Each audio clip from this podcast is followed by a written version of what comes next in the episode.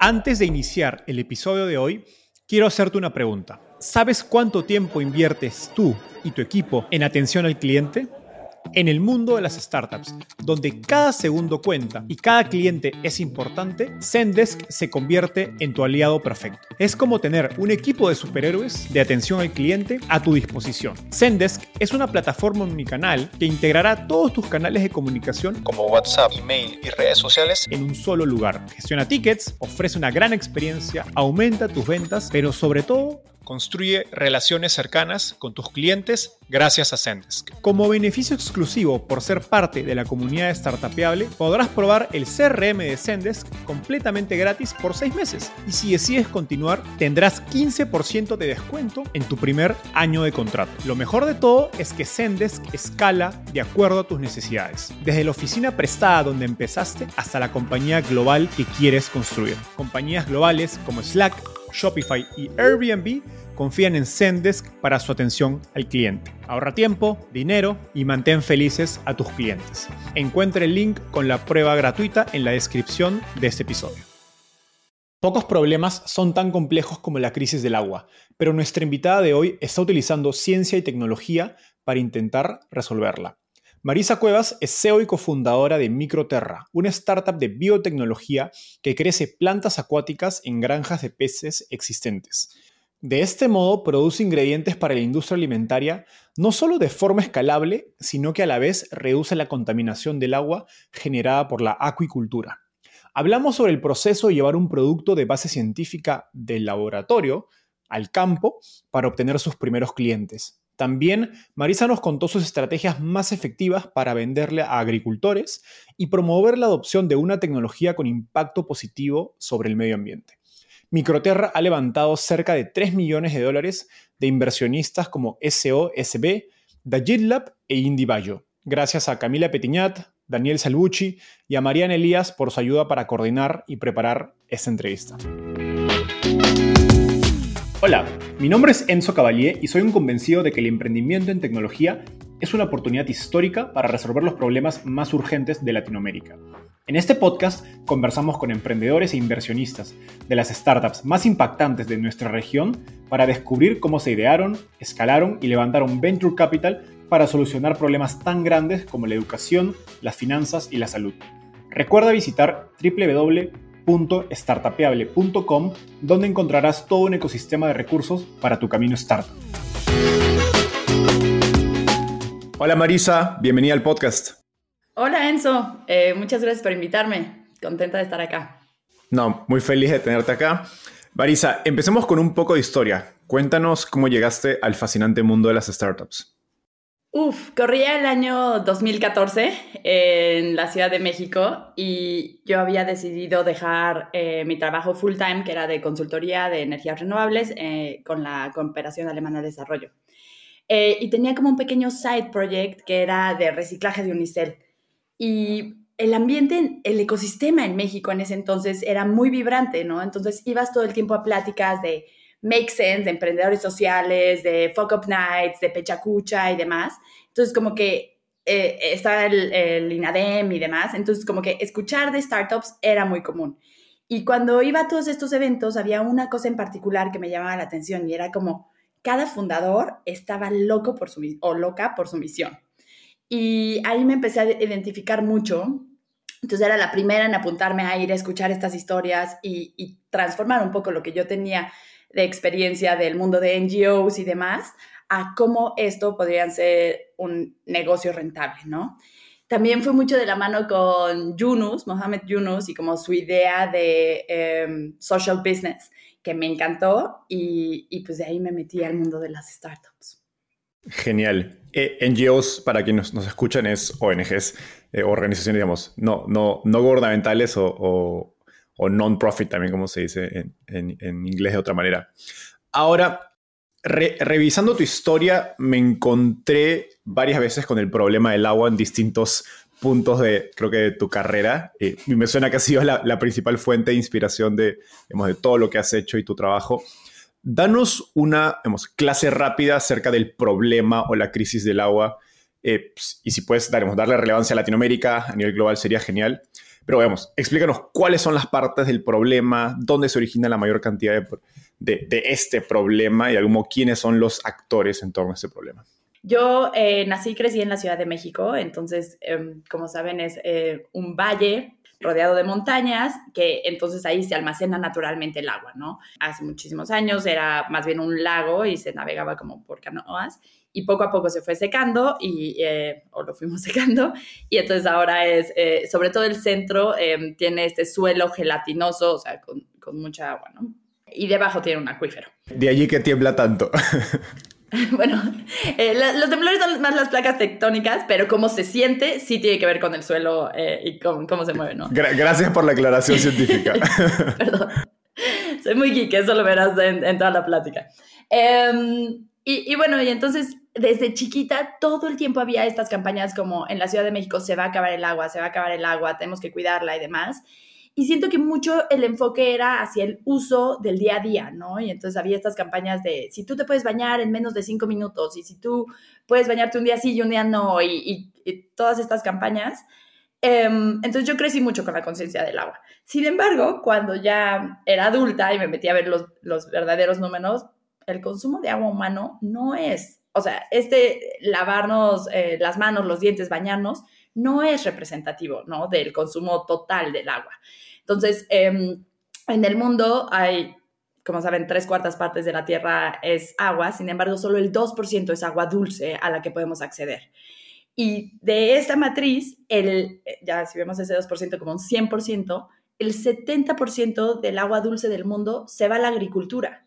Entonces, realmente, esto de bañarte en cinco minutos no va a cambiar nada, pero preguntarte qué comes sí va a cambiarlo de dónde viene tu comida, sí va a cambiarlo, ¿no? Entonces, para mí fue em, como un abrir los ojos y darme cuenta que todos estos millones de pesos que se gastaban en campañas publicitarias para cambiar los hábitos de, las personas em, de cómo usan su agua, era relevante para, para la gran crisis del agua, ¿no? Otra cosa que para mí fue muy importante fue entender que em, somos, es un sistema renovable, es un recurso renovable el agua. Entonces, mientras la podamos limpiar, siempre la vamos a poder seguir ocupando, ¿no? Y entonces eso es lo que ya vemos en el ciclo natural del agua. Se evapora de los mares, se hace nubes, este, vuelve a caer en forma de lluvia y entonces es potable de nuevo, ¿no? Entonces, para mí el enfoque al resolver o al preguntarme cuál es la verdadera crisis del agua no era en cómo gastamos menos, cómo usamos menos, sino es cómo la usamos y la dejamos en el ecosistema de una manera en la que la podemos volver a ocupar, ¿no? Entonces, yo creo que para mí esos dos fueron los, o estos son mis dos em, puntos más importantes o que me gustaría que se lleven, ¿no? Uno es, la agricultura es muy responsable o, o muy impactante en términos de agua dulce, entonces hay que poner el enfoque ahí. Y el segundo es, siempre hay que prestar en los recursos en cómo los podemos ocupar y dejar otra vez para ocupar en el futuro en vez de reducir, reducir, reducir. Qué interesante. Y me, gusta porque es un, es un, cambio de paradigma en, torno a cómo pensamos sobre el agua. Y quiero refrasear lo último para, para asegurarme que me, que me quedó claro. Lo que nos dices es que el agua, por naturaleza, ya de algún modo se recicla y se limpia en el ecosistema la pregunta es cómo podemos escalar este proceso en zonas donde quizás no sucede de manera natural como zonas agrícolas, me imagino. Exacto, sí. Genial. Ahora, algo muy interesante que, te escuché decir ya pensando en soluciones eh, en una entrevista anterior es que, irónicamente, eh, la declaración del agua como derecho humano por parte de la ONU frena o limita el nacimiento de, de soluciones, digamos, innovadoras o tecnológicas frente al problema del agua. Y, digamos, suena al, caso típico de una regulación o una ley bien intencionada que genera, sin embargo, incentivos perversos o contrarios a lo que, a lo que busca. Explícanos qué, qué está pasando, digamos, y cómo en la práctica esta declaración eh, humana del derecho del agua reduce la inversión o la innovación para el agua. Y si puedes darnos algunos ejemplos eh, prácticos, digamos, o reales, sería genial. Sí, total. Eso es también una de, estas cuestiones que me, explota la cabeza, ¿no? Como al intentar proteger el agua como un derecho, o sea, de, vida, de humanos, ¿no? Eh, lo que generamos es entonces, bueno, entonces no puede costar tanto. Y al no costar tanto, no hay los incentivos para protegerla o para cuidarla o demás, ¿no? Entonces, eh, como dices, acabamos en un sistema perverso. Entonces, la ONU declara que es un derecho de, de los humanos. Ahora, ¿Quién lo va a proveer? Eso no lo declara y eso también nadie, tiene la jurisdicción para decir... Em, ustedes ven. Exacto, exacto. Ahí ustedes se la reparten, ¿no? Este, ¿Quién va a contaminar los cuerpos em, de agua que, que, son compartidos y demás? Eso sí se puede medio regular, pero realmente todo lo que se le llama eh, la contaminación río abajo, nadie, o sea, o todo lo que llega al mar, pues ya no es de nadie y entonces nadie se responsabiliza, ¿no? Entonces, eso es un grave problema. Cuando yo pongo el símil, em, y muchas veces lo, digo como, es impresionante que un banco te da un crédito más fácil por un coche que por un sistema de, calentamiento solar de agua, por ejemplo, o de tratamiento de agua, ¿no? Y, las tasas de, interés son totalmente diferentes. Y lo mismo lo vemos en, em, por ejemplo, extraer petróleo. ¿Cuánta tecnología hay? ¿Cuántos centros de investigación y demás? ¿Por qué? Porque el petróleo tiene un precio, entonces hay un incentivo y en este libre mercado, entonces así es como se, cuida, ¿no? Sin embargo, en, em, con el agua es tan difícil hacer un negocio que entonces hay pocas personas innovando ahí. Vimos un gran salto con, eh, con esta beca de, Bill Gates, que perseguía cómo, cómo, hacer el tratamiento de agua, que era súper linda. Y tenemos otros grandes héroes como Isla Urbana en México, por ejemplo, pero sí ha sido un reto eh, y lo puse justo en un post de LinkedIn eh, la semana pasada, ¿no? Es como, no solo te dedicas a captar agua pluvial, a limpiar el agua o a, eh, reducir el consumo de agua, te dedicas a buscarle un modelo de negocio para que aparte de esto sea rentable, porque nadie quiere pagar por, por ello, ¿no? Me encanta lo, lo que dices, porque acá es donde vienen mis clases de economía, teniendo un uso, siempre recuerdo a mis profesores de economía decir que los precios son, digamos, el mecanismo de mercado, el mecanismo a través del que el mercado toma decisiones, pues, y si los precios están, digamos, manoseados, pues es difícil que un mercado tome decisiones, eh, como, como nos dices. Ahora, en, en, la práctica, no es solo que es difícil encontrar un modelo de negocio porque nadie está dispuesto a pagar por él, sino que no se invierte el CAPEX y sobre todo, claro, es agua, es físico, no es software, o sea, necesitas también hardware que es mucho, digamos, incrementa el requerimiento de capital, me imagino, no sé si en maquinarias, instalaciones, etcétera, para poder hacer esos experimentos y esta innovación aplicada al agua. Por ejemplo, si lo ligamos con la idea que, les expuse anteriormente, em, ok, el problema es eh, el tratamiento de agua en agricultura. Y ahora empecemos a pensar eh, las herramientas que tenemos para tratamiento de agua, ¿no? Que son plantas enormes, centralizadas, donde todo el agua viene de muchos lugares se limpia y luego se, em, se distribuye de nuevo, ¿no? Pensar eso en, en dimensión agricultura es imposible. O sea, todo el dinero se iría nada más en el CAPEX de hacer la infraestructura para estar moviendo el agua. Entonces empezamos a pensar en sistemas descentralizados, pero como tú dices, no es eh, una varita mágica donde podemos decir, bueno, ahora ya se limpia el agua y tiene costo marginal cero y entonces se puede reproducir, como bien dices, un software, sino que es cada vez se tiene que, que hacer o sea, eh, físicamente, ¿no? O sea, las moléculas se tienen que limpiar, los compuestos eh, químicos o orgánicos se tienen que separar del agua para poder tener agua limpia, ¿no? Y entonces eh, esto incluye muchísimo, pues sí, infraestructura, mano de obra, ingenieros, mantenimiento, etcétera, que pone igual una complejidad a estas soluciones, ¿no? Yendo ya hacia, hacia la solución y, y la experiencia de Microterra, ustedes, como digamos, un poco inspirados en lo que nos decías al inicio, deciden enfrentar ese problema del uso del agua desde la mirada de, agricultura o el rol de la agricultura, que digamos, suena un poco contraintuitivo, al menos para quienes somos ajenos a, agricultura,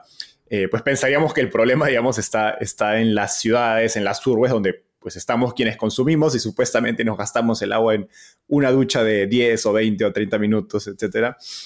Eh, explícanos eh, ya el rol clave que juega la agricultura eh, en, este problema de detalle. Y eh, en relación un poco a lo que pregunté antes en torno a la, Declaración de Derecho del Agua, es por qué ha habido tan poca innovación dentro de la agricultura o qué, lo ha dificultado. Justo fue un poquito eh, mi viaje, ¿no? Entonces em, empiezo a, decir, ok, el agua hay que resolverle agricultura y ahora es, ¿qué está pasando en la agricultura?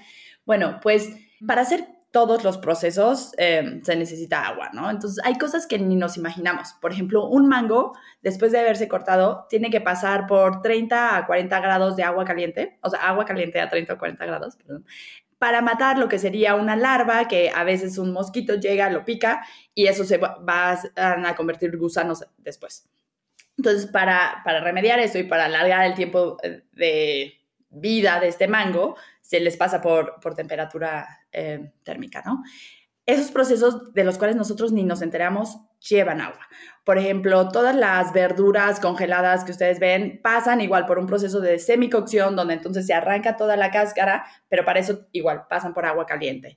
Los animales, este, las verduras por riego, etcétera, o sea, todo necesita muchísima agua. Ahora, si volvemos a poner el enfoque en, pero ¿cuál es el contaminante? ¿Qué es lo que sale de esta agua de agricultura? Entonces nos damos cuenta que hay dos compuestos que se repiten todo el tiempo, nitrógeno y fósforo. Y estos vienen de dos fuentes. Una es del exceso de fertilizantes, y ahí también ahorita les cuento una historia, y de eh, las heces de los animales, ¿no? Entonces, cuando empieza la revolución agro, por así decirlo, lo que hace eh, Max Java es saber sintetizar el nitrógeno del aire en fertilizante. Y eso en, esos eh, tiempos era lo más innovador que se podía imaginar, ¿no? Era, ¿cómo vamos a hacer más comida? No, pues yo sé cómo hacer los nutrientes para las plantas y viene del aire, un recurso que no se nos va a acabar. Entonces, fue un boom, eh, nos salvó y nos permitió seguir evolucionando en muchísimos niveles, sobre todo en términos de seguridad alimenticia. Sin embargo, ahora vivimos las consecuencias, ¿no? Y es, hay mucho más nitrógeno que ha sido sintetizado del aire a, la tierra y que desgraciadamente no se puede absorber por las plantas en un 100% y aproximadamente la mitad se deslava por lluvia, irrigación y demás. Y esto es lo que acaba en los cuerpos de agua, ¿no? Ese es el problema. Si vemos los animales, normalmente, y, o sea, eh, por igual, ¿no? O sea, de peces, em, aves, o sea, pollos, eh, puercos, eh, hasta vacas, o sea, de pequeños grandes, todos están consumiendo constantemente en su dieta, igual que los humanos, nitrógeno, ¿no?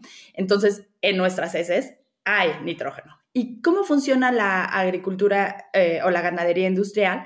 Pues la mayor parte de las veces solo hay una laguna de oxidación, es como se le llama, que es básicamente un hoyo donde caen todas las heces, y entonces cuando llueve, se desborda, se deslava y otra vez llega a todos los em, cuerpos de agua, ¿no? Entonces, ese es el verdadero problema de, la agricultura.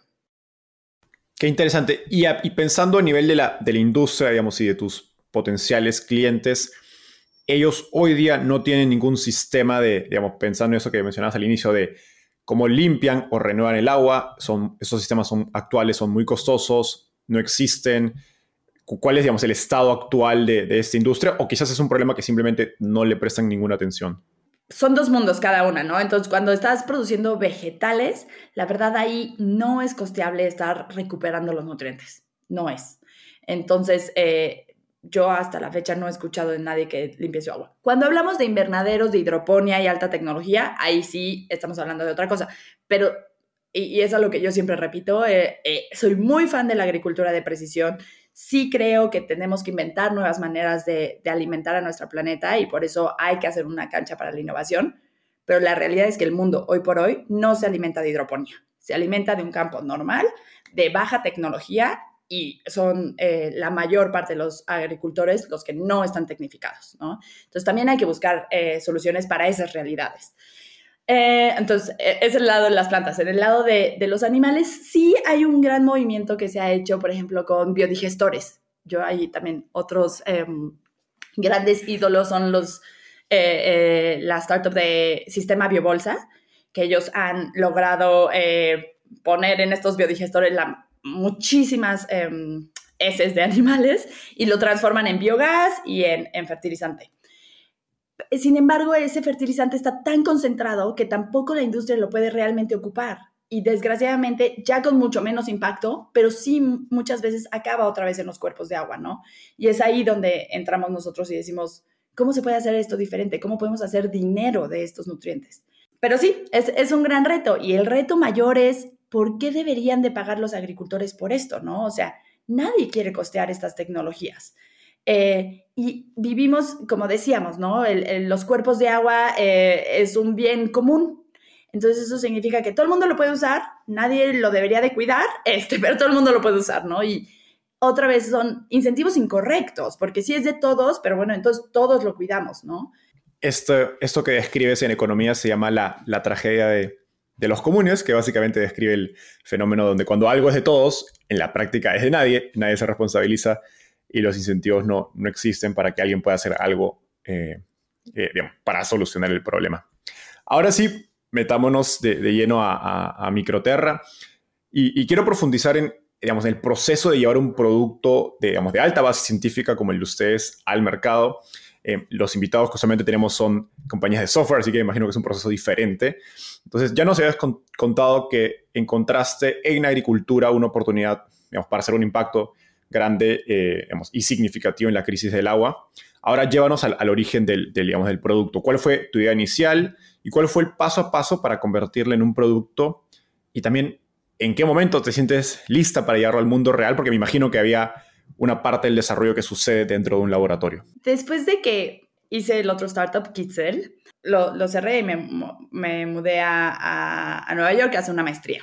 Y cuando estaba ahí me invitan a Singularity University.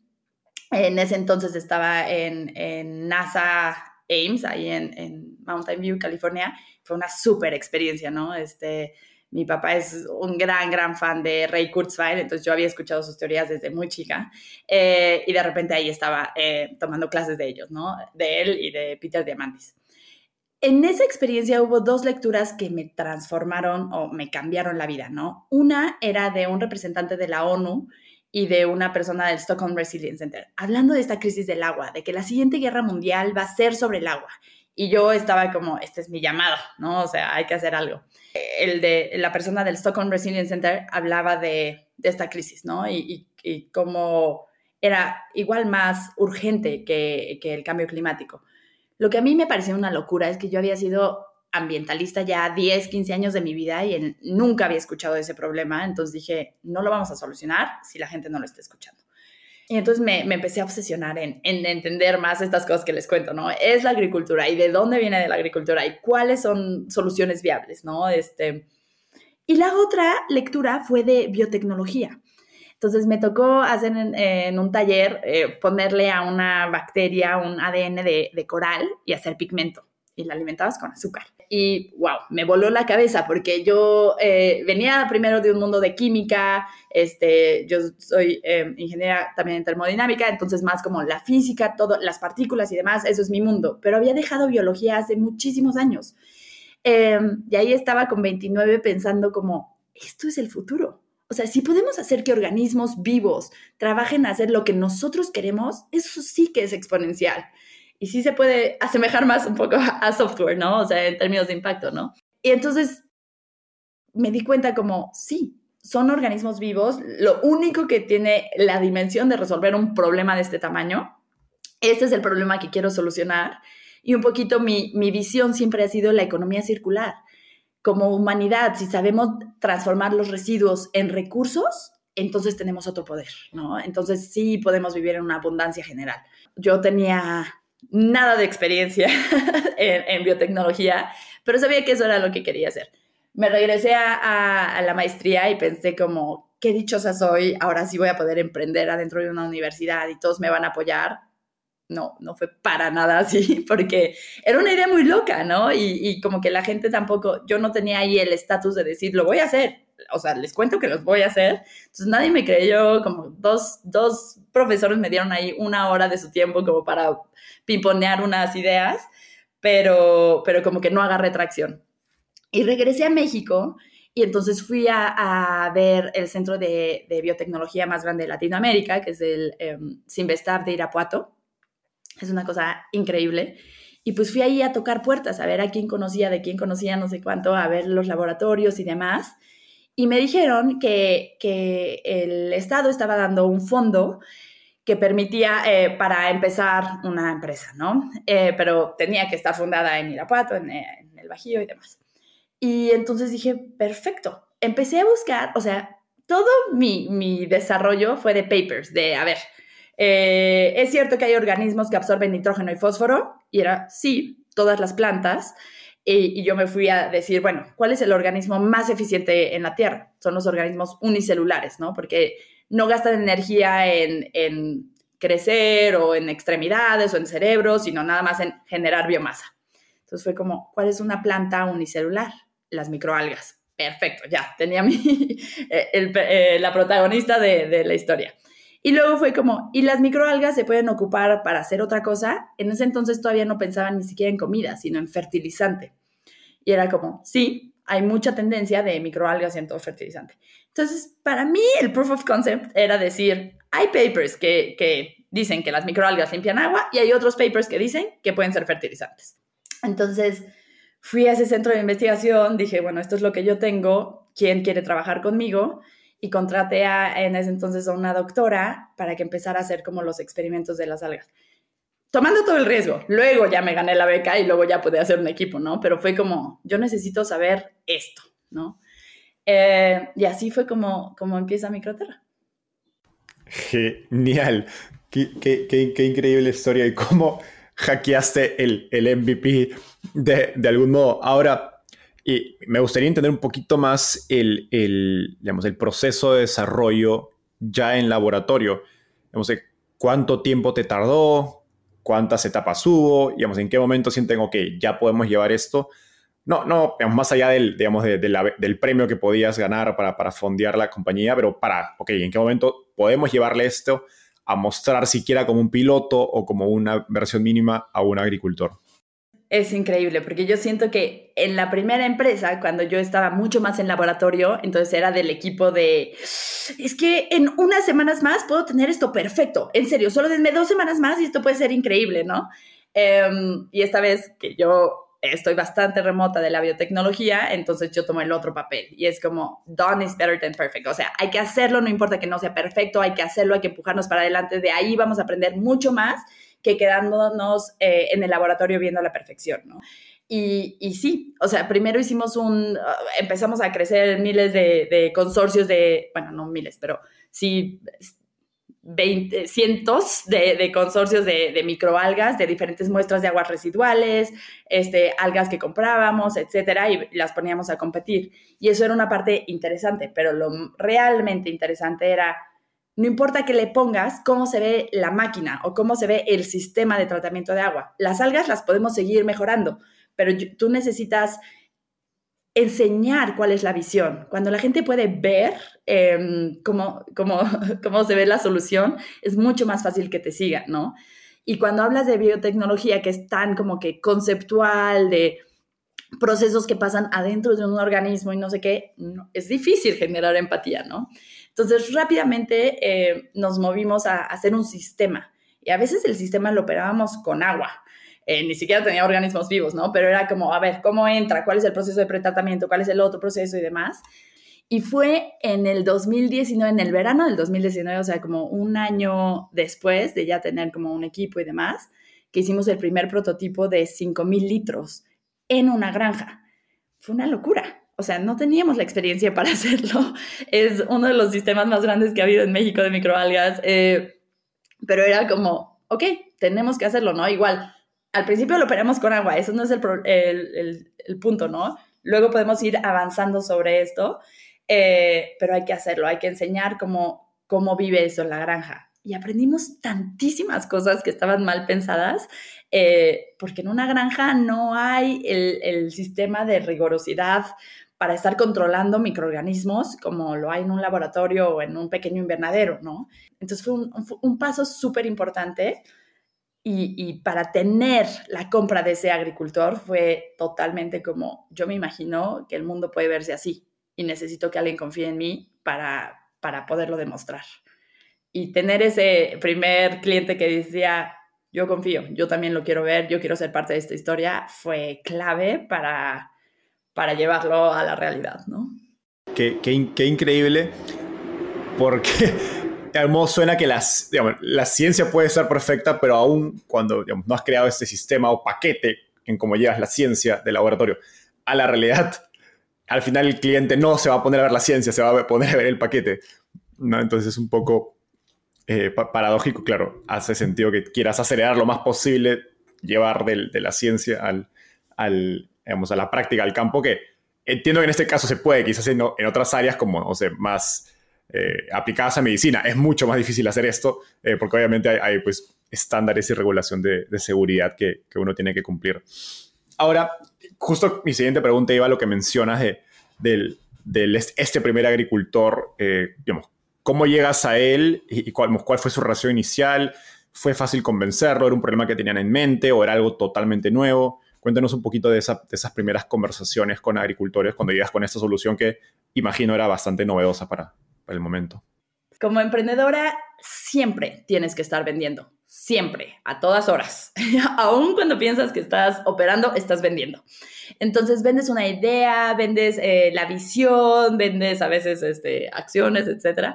Entonces, para mí, en ese entonces no, teníamos inversionistas, ¿no? Teníamos premios, habíamos ganado becas y demás, em, pero entonces yo me, había em, craqueado cómo bajar recursos de premios. Entonces habíamos hecho un machote de las preguntas que te preguntan en, todas las convocatorias y entonces ya nada más copy-paste y, era un juego de lotería, ¿no? Siempre le digo a mi equipo eso, es como de, no tiene nada que ver con qué tan buenos o malos somos, pero de 100 vas a ganar uno, entonces si nosotros esperamos ganar 5, hay que mandar 500. Este, y es un poquito eso, es el juego de números, ¿no? Creo que vamos a tener que hacer otro episodio acerca de cómo levantar capital de, premios y becas de, para, para, para, ciencia. Total. Y, un poco era eso, ¿no? Este, ahora la pregunta no es cómo... Eh, la pregunta es cómo hago 500 y sigo manteniendo mi startup, ¿no? Entonces era como estandarizar, o sea, cómo hacemos esto sistemáticamente para que cada beca nos cueste 10 minutos. Y entonces así llegábamos a esto. En estos videos que hice, pues resultó que llegaron a manos de un, agricultor. Yo también pienso que también em, emprendimiento es mucho de suerte, ¿no? Y em, Alan Obeso, que sigue siendo un gran, gran, gran eh, champion de Microterra y que siempre que tenemos una pregunta en el mundo agro es como, Alan, ¿tú qué harías? No sé qué y tal. Eh, y entonces él vio uno de estos videos y me empezó a buscar y dijo como, yo quiero hacer eso. Yo también sé que las microalgas son increíbles. Eh, yo conozco un montón de agricultores. Este, vente un día, te enseño dónde podemos hacer un sistema, no sé qué y tal. Y yo, muy aventada, fue como, bueno, pues te veo en tu casa y nos vamos a ver esta granja, ¿no? y me decían, em, como mis amigos, como, wow, estás, o sea, loca, esto puede salir súper bien o súper mal. Por suerte salió súper bien y Alan sigue siendo un gran aliado. Y Alan nos presentó a Gustavo Álvarez, que él tenía entonces un rancho, estaba empezando a crecer tilapias y decía como, yo quiero, yo quiero ver esto. Eh, ambos eran muy eh, fans de la, de, de, la biotecnología y querían como que estar al, al borde de la innovación. Y nosotros éramos eso para ellos. Entonces, este, me lleva al ver el rancho y me dice, yo tengo estas ideas, no sé cuánto, y ahí conectamos. Y sí le dije, o sea, como que esto es un experimento a gran escala. Yo voy a pagar todo eh, para que tú no asumas más riesgo, pero pues también necesito que entiendas eh, que es un experimento a gran escala, ¿no? Y que la, la ambición no sea una locura. Cuéntanos de ese experimento, digamos, qué tipos de preguntas le haces a los agricultores para entender si funciona o no. cada cuánto tiempo les mostrarás una, una iteración. Sería genial que nos compartas esos detalles de cómo es que aprendes a cómo trabajar eh, un producto científico con agricultores al, mayor detalle posible. Claro. La verdad, em, esta sería una, una de estas historias más tipo fuck up nights, o sea, es como no se hace. Este, y luego les cuento cómo ya aprendí que no se hacía. Pero bueno, como buenos, eh, muchas veces eh, eh, como emprendedora estás como, es que el tema es la tecnología. Cuando yo logre caracar la tecnología, los clientes van a venir, pero como pan caliente, ¿no? Gran mentira que nos decimos y entonces ponemos todo el enfoque a, a craquear la tecnología. Y, este, y pues yo estaba en esas. Yo estaba pensando cómo es que las microalgas, el bioreactor, no sé cuánto, este, el tiempo de retención, no sé qué. Y entonces puse toda mi energía en eso y habíamos tenido a, a, Gus, que era un ángel, que entonces estaba como, sí, sí, sí, la biotecnología, yo quiero saber y tal. Entonces no había preguntado como quién lo va a operar, este, eh, cuál, cuáles van a ser los rendimientos y demás. Y yo siempre agarraba, porque también soy buena vendedora, la, la, ley de Moore, ¿no? Y decía como, no te preocupes, mira, las celdas solares este, hace 20 años estaban acá, ahora están acá en precios, ¿no? Los chips, los tal, este, una secuenciación de ADN. Entonces, ahorita no es importante la eficiencia, eso lo vamos a mejorar con tiempo, nada más necesitamos como que probarlo. Gran mentira, la verdad. O sea, sí, es cierto que la tecnología avanza, pero lo que también era cierto es que yo no tenía la capacidad de mejorar la tecnología a esos 10X que se necesitaba para llevarlo a una realidad. Em, y que había puesto esto como una gran em, nube enfrente de mí que no me dejaba ver todo lo demás, ¿no? Entonces acaba el, el piloto, para ese entonces nos habían aceptado en Techstars, en, en, Colorado, en Techstars Sustainability, acabamos del piloto, grabamos un super video, lo operamos ahí como un mes y nos vamos a Colorado, las cuatro que éramos el equipo en ese entonces, este, a, a la aceleradora. Y nada más nos llevan cada semana como, híjole, el sistema ya se ponchó un reactor, ya no sé qué, ahora le agarró un hongo, ahora no sé cuánto, y fue como enfrentarme a, a lo mal que lo habíamos hecho, ¿no? Era como pusimos tanto el foco en la tecnología que no pensé en la operación, o no pensamos, ¿no? Ahora, cuéntanos el otro lado. Digamos, Ahora, ¿cómo, vamos, ¿cómo ha cambiado la manera en que trabajas con agricultores a partir de estos aprendizajes? Claro. Entonces, eh, igual cronológicamente, regresamos de Techstars, eh, nos va súper bien, la gente como que sí le gusta la, la tecnología y nos siguen apoyando y regresamos, entra la pandemia y decimos, híjole, ahora tenemos eh, menos dinero. Entonces yo me pongo a intentar levantar capital y encuentran toda cantidad de agujeros en la idea para la, por la cual no me daban dinero, ¿no? Entonces dijimos, necesitamos como que eh, responder un par de preguntas. ¿Por qué no em, se vienen todos a mi casa? Hicimos como un campamento eh, COVID y, y, respondemos estas preguntas así como en un sprint, rapidísimo, súper enfocadas y no sé qué. Y de ahí sacamos todo. Y ahí nos damos cuenta, y ahí empezamos a hacerlo como sí se hace, que es preguntándole a los agricultores cuál es el problema, cuál es tu disponibilidad de operarlo, cuál es el costo que estás dispuesto a pagar, ¿Cuál, ¿sabes? Eh, me acuerdo que pusimos como meta decir, vamos a hablar con 100 personas para entender realmente el problema y, habíamos mapeado como los sectores y, y, empezamos por LinkedIn. Eh, la gente estaba muy aburrida, era la pandemia, querían hablar con gente joven y tal, y nosotros éramos muy amables. Entonces estábamos ahí como de, perfecto, nos regalas media hora. Y en el momento en el que decías, vamos a hacer 100 entrevistas, la gente entendía que había un propósito y entonces se querían sumar, ¿no? Eh, y, y ahí fue cuando sí empezamos a entender como cuál era el problema de los agricultores las primeras 50 entrevistas fueron durísimas porque fue como, no, pues ustedes no están pero ni cerca y nadie va a querer esos sistemas, o sea, se los decimos desde ahorita. Eh, no solo por la operación, sino porque el CAPEX de un sistema de biotecnología, eh, de microbiología, porque estamos hablando de microalgas, eh, era carísimo. Y luego operarlo necesitaba gente súper especializada. Entonces, nadie quería. ¿Y, ¿Y, por qué? Por agua limpia, que ahorita no les costaba contaminarla, entonces no había ni los incentivos, pero también nosotros habíamos puesto una tecnología que no estaba pensada para este mundo, ¿no? Y, y pues sí, esa fue la, la, parte dura de las primeras 50. Las segundas fue como, ok, quitémonos de la cabeza la idea de microterra, ya entendimos que no va a ser así. Eh, ¿Cómo sí puede ser? ¿Qué es lo que hay allá afuera que está revolucionando, no? ¿Qué es lo que hay allá afuera que la gente sí le gusta y sí quieren empujar y demás? Y cambiamos el enfoque de las preguntas y ahí empezamos a escuchar a nuestros eh, agricultores y, y, dio una, una vuelta importante.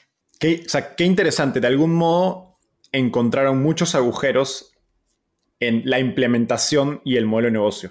La tecnología quizás estaba allí, pero en la práctica no iba a poder ser implementada porque requería demasiado esfuerzo operativo o de CAPEX, digamos, de inversión, digamos, por adelantado del agricultor, que simplemente nadie lo iba a hacer porque el, el digamos, el retorno no hacía ningún sentido en términos de limpiar el agua, desde el punto de vista del negocio del, del, agricultor. Y eso me imagino que lo que no solo no funcionó estos primeros pilotos, sino que obviamente si lo querías escalar era, era, era una, una, hubiera sido una muy mala decisión. Fuera de la realidad, ¿sabes? Como que todos los sistemas tenían sensores para monitorear cómo se limpiaba el agua y no sé cuánto. En un país donde, o sea, esos sensores no se amortizaban en años y donde me decían como, la gente va fundir los sensores y venderlos por metal, ¿sabes? O sea, como que eso no, así no se produce la comida en México, como abre los ojos, vete a un par de granjas y ve que de esta idea exponencial que yo traía de Singularity al campo mexicano, había unos pasos que, que yo había ignorado, que también ahí tengo que reconocer como bendita ignorancia, porque si no, no me hubiera aventado a hacer todo lo que hice, pero, pero que sí era como, no, así no va a funcionar. Y, y fue doloroso, ¿no? Admitirlo y admitirlo frente a mi equipo como, no va por aquí, pero la misión sigue siendo relevante. Entonces, digamos, después de esto, o bajo este contexto, deciden pivotar. Eh, a ver, y desde fuera, cuando, cuando yo leo acerca del pivot, no suena muy radical en términos de producto. La tecnología me parece similar, eh, eh, aunque entiendo usan una planta, una alga diferente, pero sí suena, creo que de donde yo veo la mayor diferencia es en términos de modelo de negocio. Y de hecho te he escuchado decir que, Airbnb fue buena inspiración para, para este nuevo modelo. Entonces, explícanos cómo cambia el, el producto y el modelo de negocio de, de, Microterra y cómo se ha, hemos un poco cambiado esto en su relación o su manera de, eh, digamos, el pitch eh, en la recepción con los agricultores. Hubo una llamada que, que, también me, todavía la recuerdo, que entonces me encantaría compartir. Por eso siempre digo como la comunidad es tan importante porque te llenas de tantos aprendizajes. Entonces, en algún momento, eh, haciendo nuestras 100 entrevistas, alguien me dice como, tú tienes que hablar con el CEO de Atarraya. Ellos hacen un software para acuicultura, no sé qué, ta, ta, ta, háblale. Entonces, hablé y, fue una llamada de esas duras donde era como, no, no, no, tú no tienes ni idea de qué estás haciendo, no sé qué. Y entonces, y me, me compartió, que en ese entonces yo lo tomé súper personal, pero me decía como, venderle algo a los agricultores es horrible. O sea, es súper miserable, ¿no? O sea, como que esa gente no quiere gastar nada, no les importa la tecnología, no les importa maximizar su eficiencia, no, eh, es durísimo. Y, me acuerdo que yo era como, no, pero es que no sabes, porque esto le va a cambiar la vida, porque no sé qué, ya saben, eh, como protegiendo tu idea. Y él era como, es horrible, o sea, yo te lo digo, habiendo pasado 10 años en esta industria, no sé qué.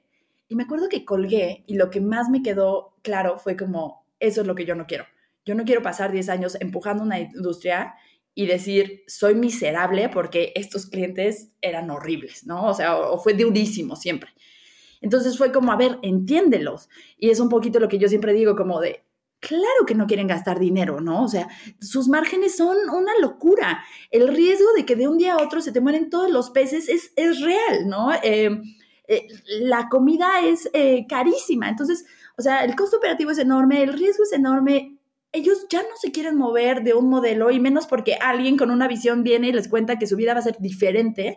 Em, de esa manera. Y yo creo que fue una de las, de las llamadas que más me movió y más me dijo como, o sea, eh, un em, choque de realidad de, esto no es lo que tú quieres. Entonces fue como, ¿quién paga? Un poquito regresando a las clases de economía que, que mencionabas, ¿no? ¿Dónde encontramos aquí a alguien que pague? Y cuando pienso en, eh, me acuerdo, o sea, después de que hicimos estas 100 entrevistas, era como, uff, ¿qué hacemos con esta información? Se nos está acabando el dinero, tal. Entonces, eh, de estas ideas locas, yo digo como, bueno, un mes de, break, todos los que puedan, eh, no, no hay salario, pero hay vacaciones, los que no puedan tomar un mes sin salario, dejamos un plan de trabajo, pero hay que dejar que todas estas ideas se asienten, ¿no? Eh, y yo me voy a la playa, todavía pandemia, y estoy en un Airbnb eh, y pienso como, qué chulada de cosas, ¿no? O sea, es, es una genialidad, igual que, que Uber, que yo sé que tiene muchas cosas por debatir, pero como este eh, concepto de los millennials no quieren tener cosas, quieren la experiencia de usar cosas. Y eso cómo cambia entonces por, en, en, términos de colectividad, ¿no? O sea, tú puedes usar esta laptop hoy o mañana, eh, alguien más el día siguiente, y entonces todo el tiempo que un coche está estacionado se capitaliza y eso permite que el costo de usarlo sea mucho más bajo. Lo mismo con las casas. Entonces yo pensaba como, es increíble porque lo que hace Airbnb es decir, tú tienes un eh, bien, yo te voy a enseñar a hacer más dinero de ese bien, ¿no? Y entonces pensaba como, eso es lo que necesitamos hacer con los agricultores, ¿no? Decir, tú tienes un bien, no te estás dando cuenta, pero el agua residual, el agua con nutrientes, es un eh, eh, como asset, ¿no? Es, eh, es, un bien que podemos capitalizar. Yo te enseño cómo y, y, luego tú me vendes a mí la lepna, ¿no? Entonces, ese fue el momento revolucionario. Y obviamente como que tienes una idea, todavía tengo los dibujos guardados, o sea, como de esto y no sé qué y tal, y de ahí a que tienes las palabras para compartirlas y lo puedes linkear y, lo validas con gente, pasa mucho tiempo, ¿no? Pero esa primera idea fue así. Cuéntanos ahora el, detalle, esa es la, inspiración, digamos, del, del pivot o el cambio del modelo de negocio cómo se ve en la práctica. Digamos, ¿cómo, cómo aplicas este modelo digamos, de, de economía eh, compartida a la agricultura y cómo se conecta con la tecnología que ya había desarrollado Microterra. Con, la tecnología que habíamos desarrollado hasta ese punto eh, no se conecta, tuvimos que empezar desde cero. Entonces sí, antes eran microalgas, ahora es esta planta acuática que se llama lemna, que puede sonar muy similar, pero la verdad... Para mí sonaba totalmente similar. pero, pero es totalmente diferente, ¿no? O sea, la primera diferencia es que una lenteja de agua o la lemna la puedes ver con, con la mano. ¿sabes? Y entonces tiene el tamaño de una lentejita y entonces puedes saber si está bien o mal, se pesca con una red y demás. Entonces quitas toda esta complejidad de la biotecnología y empiezas con algo más eh, normal. La otra cosa muy importante es que esta planta es nativa de casi todos los, eh, la zona del trópico, ¿no? Entonces, los agricultores ya la conocen. Eh, y eso ayuda muchísimo, ¿no? no necesitas personal, personal capacitado y demás para ver. Pero entonces, a ver, ¿cómo se ve la idea? La idea es, nosotros desarrollamos eh, la tecnología, el... Déjame dar un poquito de, contexto. En, la primera versión de Microterra, lo que hacías era eh, colocar em, esas microalgas dentro de unos pozos de agua que lo que hacían era unos pozos de agua donde estaban los, digamos, los peces que, que agricultores estaban criando para eventualmente vender. Em, y esas microalgas te permitían limpiar el agua, ¿cierto? Hacer como un proceso de tratamiento de agua natural, digámosle.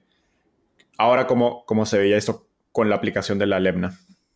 Eh, sí, eh, muy similar en términos de que tienes un, contenedor de agua y demás, pero nada más que en vez de que fueran microalgas, que son muy difíciles de saber cómo están y cuál es su densidad y demás, lo hacíamos con, con Lemna. Entonces, otra diferencia grande es que las, las microalgas, em, como son chiquititas, viven en 3D, por así decirlo, ¿no?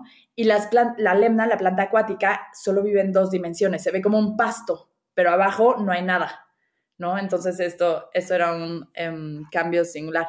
También la verdad las microalgas no las hacíamos en pozos, los hacíamos en bioreactores que colgaban, tubulares, para aprovechar toda la energía del sol. Y eso es lo que hacía que el sistema fuera tan caro.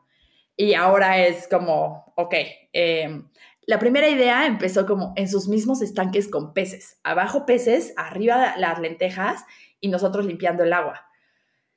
Con los años entendimos, bueno, es que optimizar hacia dos sistemas es un reto y entonces mejor hay que sacar el agua y ahí crecemos la lemna y pues sí, es muchísimo más eficiente y hace más sentido del punto de vista de, em, CAPEX.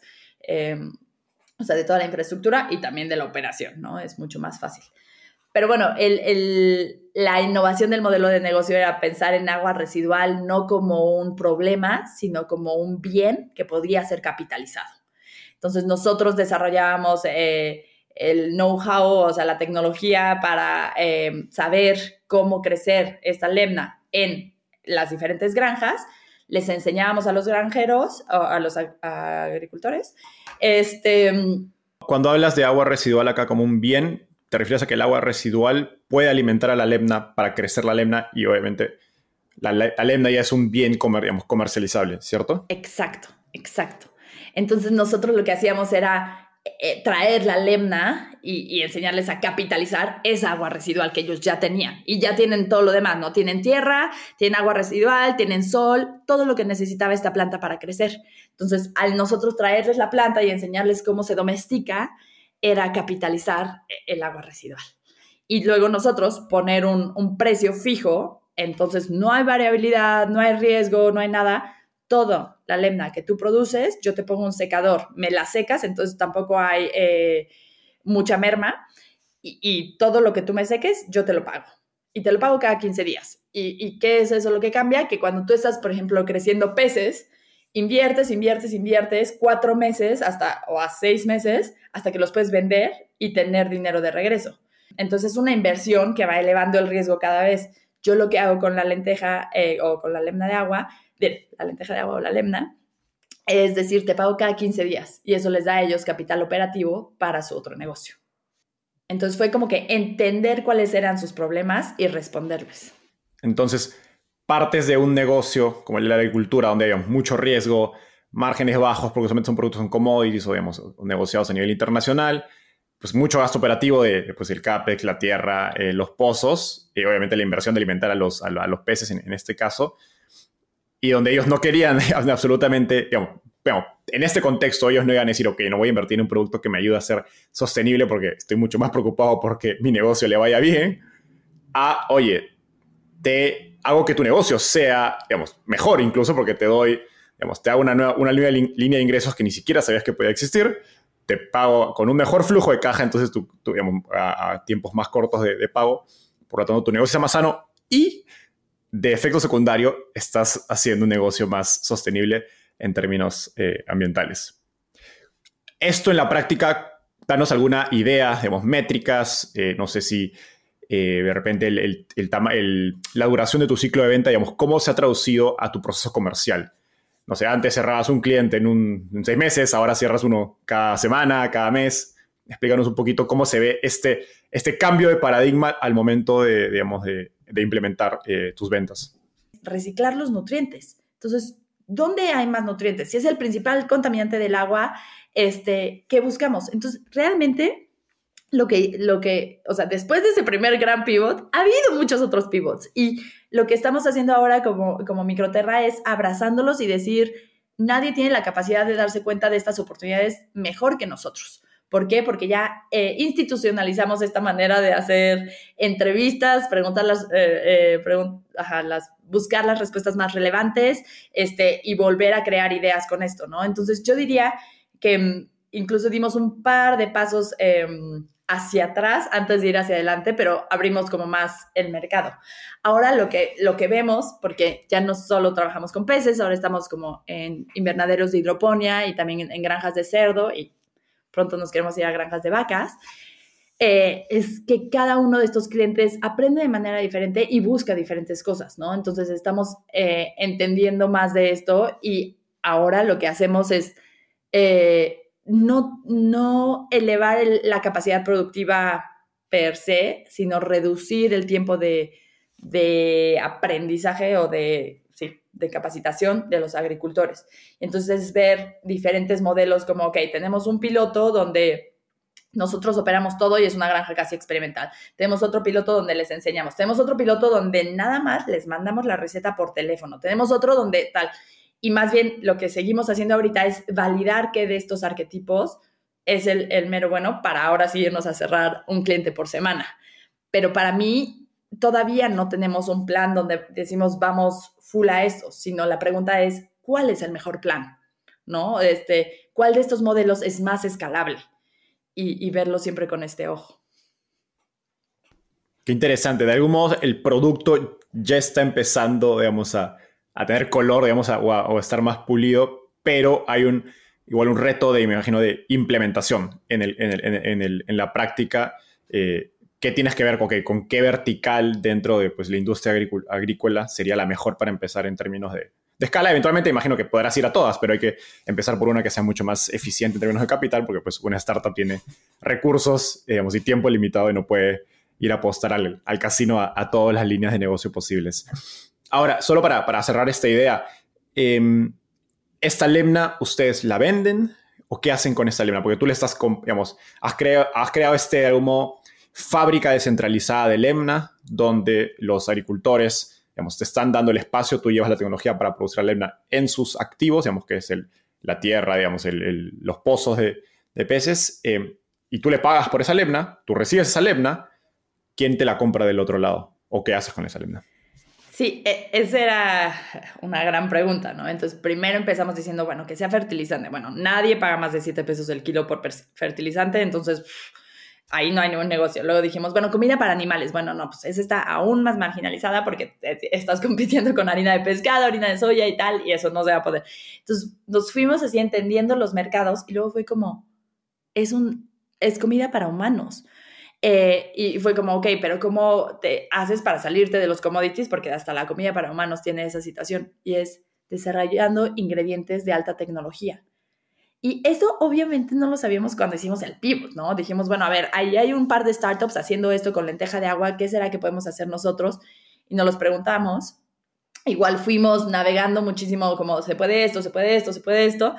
Eh, y ahora llegamos a, claro, es eh, hacer ingredientes de especialidad que la gente está dispuesta a pagar por, em, en este caso, por la textura que puede generar, ¿no? Entonces, y, así como te conté hace rato que yo entro al mundo de biotecnología haciendo como, yo lo que sé es de física y química, pues así entro al mundo de, de food tech diciendo como, bueno, todos comemos, a mí me encanta, aparte eh, yo soy muy fan del, del movimiento de plant-based o, o, sea, el movimiento vegano y fue como increíble entender este mundo, pero también un mundo muy nuevo para mí, ¿no? Entonces fue entender eh, ok, en el mundo de los ingredientes, ¿cuáles son los más caros? Y, eh, resulta que son los que pueden dar textura. Em, cuando pensamos en comida hay dos factores claves que no vamos a, comprometer, ¿no? Uno es el sabor y el otro es la textura. Nadie quiere como eh, una leche aguada o una leche en dos fases, etcétera, ¿no? Entonces, los texturizantes están en casi todos los productos del supermercado. Nosotros no los vemos, pero están ahí. y se ocupan en un porcentaje muy pequeñito y eso es muy importante para llegar a los volúmenes de ser interesantes, sobre todo para un startup. Entonces, porcentajes pequeños de venta, márgenes grandes porque el precio es muy alto, eso fue lo que nosotros queríamos. Entonces nos metimos a ver qué hay en la lemna que nosotros podamos vender como texturizante. Y por suerte tenemos un montón de pectina o fibra que, que da esta textura o funcionalidad de gel. Entonces ayuda a, a gelificar, es como una gelatina vegana, por así decirlo. Y ahí fue donde empezamos a capitalizarlo. Entonces yo compro la lemna de diferentes granjas, que eso también lo estamos estandarizando porque vienen diferentes calidades. Eh, lo llevamos a un proceso centralizado donde extraemos los compuestos de alto valor y eso es lo que ponemos entonces en el mercado. Esa es la manera y es este margen enorme de, de, los productos de especialidad lo que permiten tener una cadena de valor sostenible, poniendo los incentivos correctos para los agricultores de limpiar el agua. ¿No? Entonces siempre le digo a mi equipo de, desarrollo de negocio esto, es como, no creas que, ah, porque siempre dicen, no, es que nosotros somos la parte menos social de la empresa y es como, para nada, ustedes hacen posible que lo demás pueda ser social, ¿no? O sea, si nosotros vendemos a menos de 17 dólares el kilo nuestro producto final, no dan los números, ¿no? O sea, no podemos ser un negocio eh, impulsado por eh, inversionistas de venture capital eh, limpiar el agua y hacerlo todo bien para los granjeros y para el planeta y demás, si no es que tenemos un producto increíble. Y de hecho, mi, mi última pregunta va justo a lo que hablabas y esta, digamos, dual, digamos, necesidad de tener un producto muy valioso para poder justificar la sostenibilidad en el resto de la cadena. Hace, hace unos días escuchaba una entrevista a Chris Saka, que es un inversionista ángel muy conocido de, de Silicon Valley, que tiene un fondo que se especializa en, cambio climático que se llama Lower Carbon Capital. Y él decía algo en, la, en las líneas de, hay 100 o 200 millones de personas que, digamos, que compran productos porque son conscientes acerca del cambio climático. Y, y él dice, yo pienso en cómo llevar productos mejores y accesibles a 7 mil millones de habitantes, que es todo el planeta, a la vez que tienen un impacto climático, ¿no? Y, y pues me, encanta, me, encanta, esa frase porque refleja, este, que una de las limitantes de la, de la tecnología de sostenibilidad es pues no puede ser un producto más, más caro, tiene que ser un producto igual y competir con, con, el, con el resto. Entonces, con esta idea en mente, ¿cómo piensas en los retos de escalar Microterra? Si pasas 5 o 10 años, ¿cómo haces que pues, ese precio y ese margen no sea necesario para poder justificar el impacto en, eh, de la tecnología en toda la cadena? Claro. O sea, primero cabe eh, eh, mencionar o aclarar que ese es el precio de los texturizantes hoy en día. No es el precio de la sostenibilidad. Entonces, estamos ahí a la par con pectina. Hay eh, gomas que cuestan hasta 40 dólares el kilo. Entonces, no, no es un precio competitivo independientemente de que sea sostenible o no. Exacto, total. Eh, pero la otra pregunta que me gusta más es como, ¿dónde vemos a Microterra en 10 años? Es como, este es el primer gancho, ¿no? O sea, para tú poder tomar una economía de escala, necesitas primero tener unos márgenes saludables que, que generen el estatus y como también la trayectoria de lo que puedes lograr, ¿no? Pero, eh, ¿qué es lo que veo yo? Yo no quiero hacer solo texturizantes o solo esta em, fibra em, que funciona como texturizantes. Es Microterra es una plataforma de tecnología de ingredientes que permite, eh, por medio de ciencia de los alimentos, generar ingredientes de alto valor que entonces, eh, eh, como que no subsidien, pero que impulsen la, agricultura regenerativa. ¿No? Entonces, ¿qué es lo que veo yo ahora? Eh, sí, esta fibra es súper interesante, pero también se puede hacer concentrados proteicos, también se pueden hacer texturizantes de proteína, también se pueden hacer colorantes, se pueden hacer un montón de cosas de, de Lebna em, que van a ser productos igual no con estos super márgenes, pero que van a permitir que toda el agua que se limpie se pueda, eh, eh, con la lemna, se pueda transformar en, en productos para la industria y llevándolo a un nivel más arriba, ¿no? Es, no solo tiene que ser lemna, hay muchos otros cultivos que ya están generando el bien, ¿no? Entonces, vemos ejemplos de la gente en el mar que, que cultiva algas, macroalgas, ¿no? Entonces, eso también se puede transformar en texturizantes. Me, me encanta. Y lo mejor es que es un win-win. A medida que tú puedas digamos, escalar esa tecnología, llevar más productos y de algún modo venderlo en un mercado digamos, que no tiene nada que ver con sostenibilidad, del otro lado tienes a tus proveedores, que son los agricultores, eh, a quienes vas a poder darles los incentivos correctos para tener prácticas mucho más sostenibles en sus propios negocios y pues resolver el problema del agua, que es la, razón digamos, primera por la que empezaste todo, todo ese trabajo.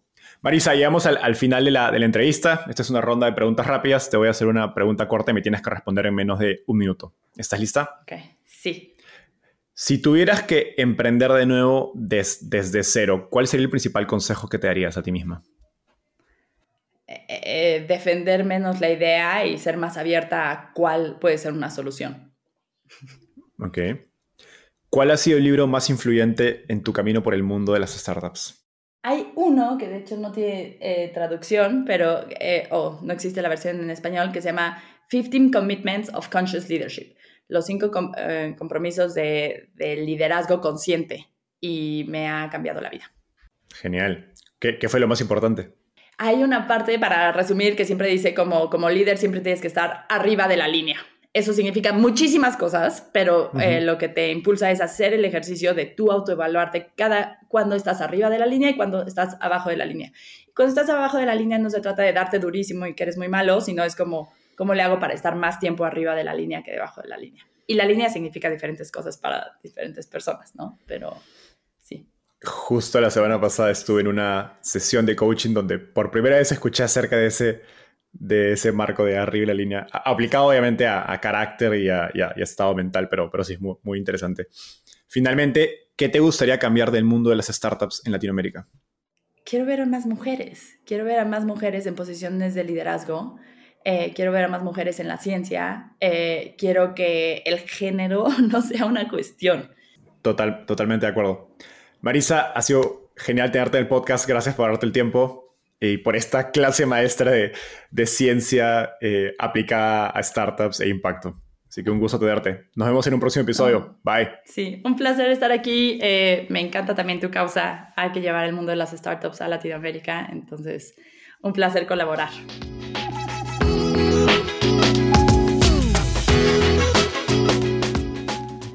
Antes de cerrar el episodio, quiero contarte que lanzamos el podcast Startupiable en 2021 y en menos de un año ya somos casi 10.000 personas que lo escuchamos cada mes. Y quiero seguir creciendo esta comunidad. Por eso, si escuchaste este episodio y te gustó, ayúdanos contándole a un amigo, familiar o colega, suscríbete y déjanos un review en Spotify o Apple Podcasts. De hecho, me gustaría saber quién eres y por qué escuchas el podcast. Mándame un mensaje sencillo a enzo.startapeable.com o por Twitter a arroba contándome por qué escuchas el podcast Startapeable y cómo te ayuda en tu empresa o trabajo.